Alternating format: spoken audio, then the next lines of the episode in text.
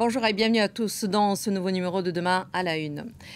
Le 16 septembre prochain marquera le premier anniversaire de la mort de Massajina Amini, la jeune fille kurde iranienne morte après son arrestation par la police des mœurs le 16 septembre 2022. La mort de Massa avait alors déclenché des mois de manifestations dans le pays. S'en était suivi la naissance d'un large mouvement de contestation en Iran. Nous faisons le point avec nos invités sur la situation en Iran aujourd'hui et sur les événements qui ont marqué cette année. J'ai le plaisir d'avoir à mes côtés pour euh, ce numéro Laure Manan, qui est euh, notre spécialiste des questions femmes, présentatrice de l'émission euh, actuelle sur France 24. Bonjour Laure. Bonjour Aziza. Et Mariam Pirzadeh, bonjour, notre ancienne correspondante en Iran et actuelle rédactrice en chef ici à France 24. Bienvenue.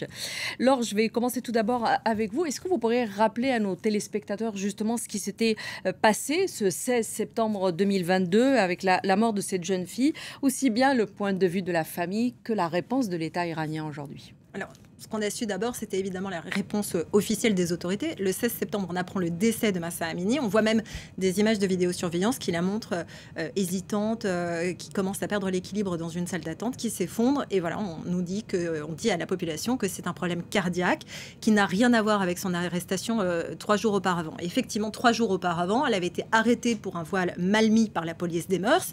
Elle avait été emmenée. Et ce que dit la famille après coup, c'est qu'elle a été molestée et que un scanner d'ailleurs euh, montrant des lésions cérébrales avait été euh, ensuite publié par la famille pour montrer que ce sont des coups portés par la police des mœurs pendant son arrestation qui ont été la cause de, son décès. En fait, la loi sur euh, vestimentaire n'est pas extrêmement claire et, les pouvoirs qui sont accordés à cette police des mœurs, ils sont assez larges. En fait, c'est souvent des personnes assez agressives, très à cheval en fait sur cette tenue vestimentaire, sur la révolution iranienne. des femmes et qui veulent des femmes et des hommes. Et des femmes, et, des, hommes. D'accord. Et Alors, souvent, on leur reproche souvent d'être très agressifs dans leur mode. La mort de Massa avait déclenché une vague de manifestations euh, qui a atteint euh, toutes les régions, toutes les classes euh, iraniennes. On en a vu bien sûr aussi d'autres à l'extérieur de, l'Iran. Qu'est-ce que vous pouvez nous en dire? Alors déjà, ce qu'on sait, c'est que Massa Jina Amini, Jina c'est son prénom kurde parce qu'elle est originaire du Kurdistan iranien. En fait, la révolte a commencé euh, dans ces régions très rapidement après son décès.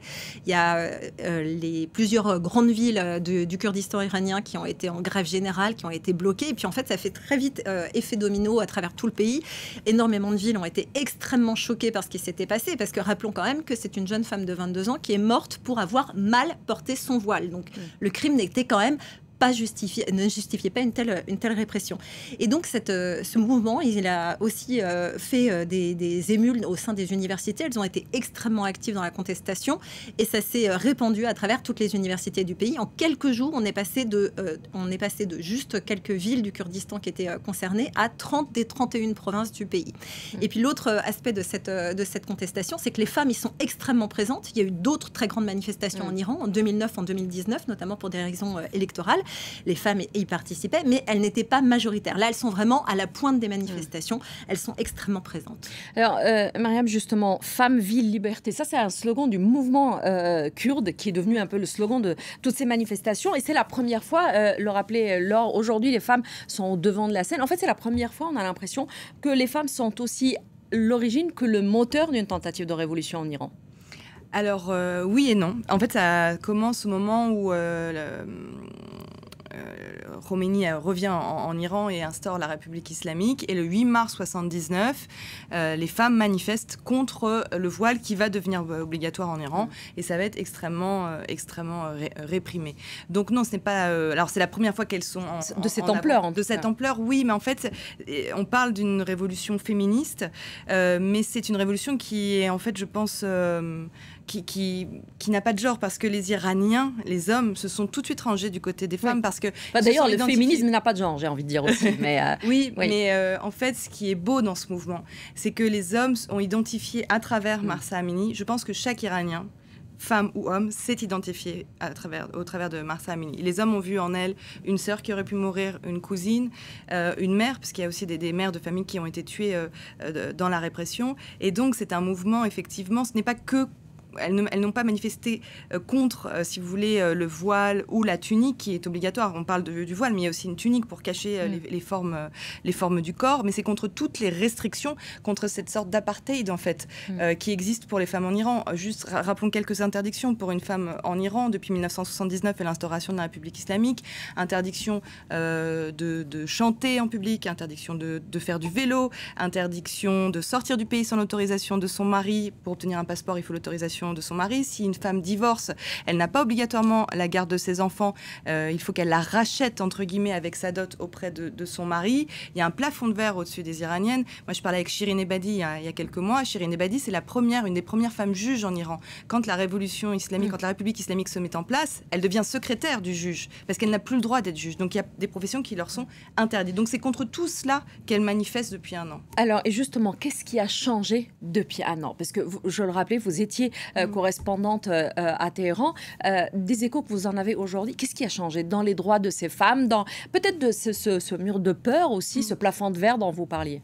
Alors, dans les droits, rien n'a changé. Au contraire, on a l'impression que la chape de plomb est encore plus forte au-dessus de leur tête. Ce qui est de plus visible, c'est le voile. Le voile est tombé. C'est très difficile de, quantifier hein, le nombre de femmes qui ont retiré leur voile, mais dans les grandes villes, Téhéran, notamment Shiraz, la grande ville du sud, ou dans le nord de l'Iran, les femmes retirent leur voile. Elles sortent sans leur manteau, vous voyez, sans ce manteau, sans, sans, le voile. Et moi, à mon époque, je quitte l'Iran en 2019, le voile est tombé. On le mettait, mais on le remettait. On, le mettait quelques minutes euh, là, sur, sur les épaules. Et on voilà. Mais là, elles le mettent carrément plus. Elles veulent sortir comme elles le souhaitent. Et voilà, il y a beaucoup d'Iraniennes avec qui je me suis entretenue qui, qui m'envoient des photos d'elles dans les rues d'Iran sans le voile. Ça, c'est pour la partie la plus visible. Alors, il y a peut-être moins de manifestations. Il y en a quasiment plus de manifestations, à part au Kurdistan et au mm. Sistan-Baloutchistan, qui sont vraiment les deux cœurs battants de cette révolution iranienne.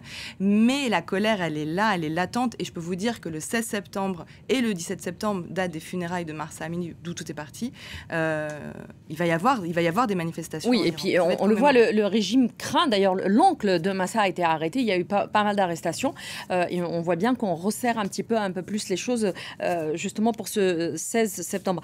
Est-ce que la communauté internationale n'a pas aussi laissé tomber ces Iraniennes et ces Iraniens? Puisqu'on a l'impression que bah, depuis un an, l'Iran est revenu un petit peu dans le giron de la communauté internationale. On voit le, rapprochement avec l'Arabie saoudite, on va l'entrée dans les BRICS par exemple. En fait, c'est même plutôt une stratégie de l'Iran pour mettre fin à son isolement sur la scène internationale et à, ce bloc euh, hégémonique qui est mené euh, par les États-Unis. Hein.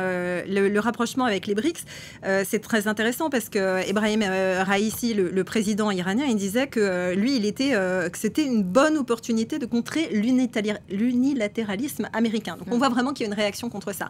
Euh, sur les BRICS, il y a plusieurs, plusieurs enjeux en fait qui arrangent aussi bien les membres historiques des BRICS, donc le Brésil, Russie, Inde, Chine, Afrique du Sud. c'est d'abord de faire contrepoids donc au bloc de, mené par les États-Unis occidental, voilà, le, bloc occidental. Et puis il y a aussi des enjeux économiques.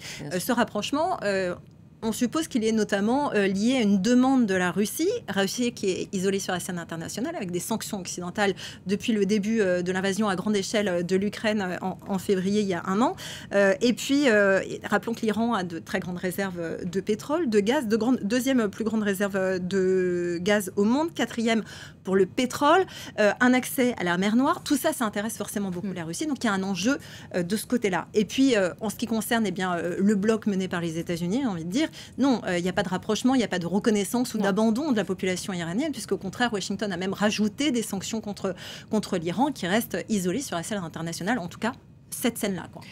Alors, euh, Mariam, euh, Laure vient de parler d'Ebrahim Raisi, le, président euh, iranien. C'est le président depuis 2021. Ça a été un peu le baptême de feu l'année dernière. Il est loin d'être un réformiste aujourd'hui. et Raisi, il est même pressenti, en fait, a, priori, pour peut-être succéder à Ali Khamenei comme étant le guide de la révolution, ce qui est quand même le, vrai chef d'État en, Iran. avec lui, en gros, on a l'impression qu'il n'y a aucun moyen que les choses avancent dans le bon sens, en tout cas pour les femmes iraniennes. Ah non, pas du tout. Justement, ce tour de vis euh, sur, la, sur les femmes, euh, sur cette police des mœurs, euh, c'est clairement depuis, depuis l'arrivée au pouvoir d'Ebrahim Raisi, qui a quand même été élu avec le taux le plus bas, le taux de participation le plus bas de toute l'histoire de la République, de la République islamique. Donc, moi, l'époque que j'ai connue au quotidien, c'était l'époque Rouhani, où là, on voyait moins ces, ces fourgonnettes de, la police des mœurs. Donc non, effectivement, il est, pressenti, il fera sûrement un autre mandat, puisque dans l'histoire de, ce régime, chaque président fait, fait deux mandats, ce qui un des successeurs potentiels du guide Ali Khamenei, c'est son fils Mojtaba, qui n'est pas du tout populaire. Moi, je pense que tout va se jouer au moment de la, de la mort du guide, qui est hmm. âgé, qui est malade, et là, il va y avoir une foire d'empoigne pour, pour, sa succession. mais les femmes, vous savez, elles continuent à, se battre, même de, de, prison. Il y a des prisonnières qui, euh, via des associations, ont réussi à sortir des, lettres et qui vont être publiées ce week-end dans le, dans le Monde. Vous me permettez d'en lire un extrait euh, pour comprendre ce qui se passe.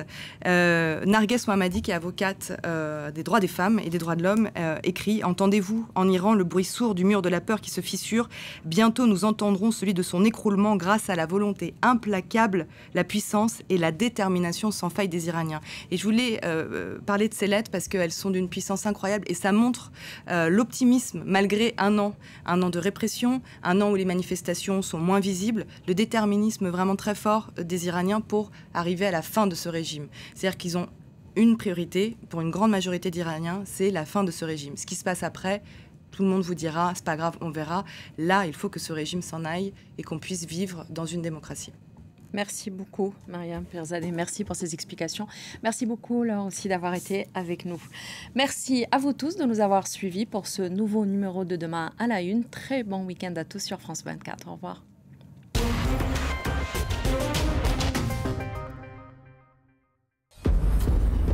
Événement. En 2023, la passion du rugby fait vibrer la France. Solidarité. Discipline. Respect. Intégrité. Ensemble, partageons les valeurs du rugby. Du 8 septembre au 28 octobre, suivez la Coupe du Monde de rugby sur France 24 et France24.com. Ça va faire deux ans que j'ai tout arrêté. Aucune rechute. J'adorais ce petit frisson la, sensation d'interdit. Et maintenant Bah maintenant, je suis rentré dans le rang, coach. Un film ou une série par soir. Légalement. Vous voyez qu'il y a une vie après le piratage Mais j'y pense tout le temps. La clé, c'est la respiration. J'ai encore envie. Ah oui Je tiens bon. C'est bien. Ah oui, je tiens bon. Bravo. Je tiens bon. Oui, j'ai compris. Merci à vous, qui soutenez la création en regardant légalement vos films et vos séries. Je tiens bon.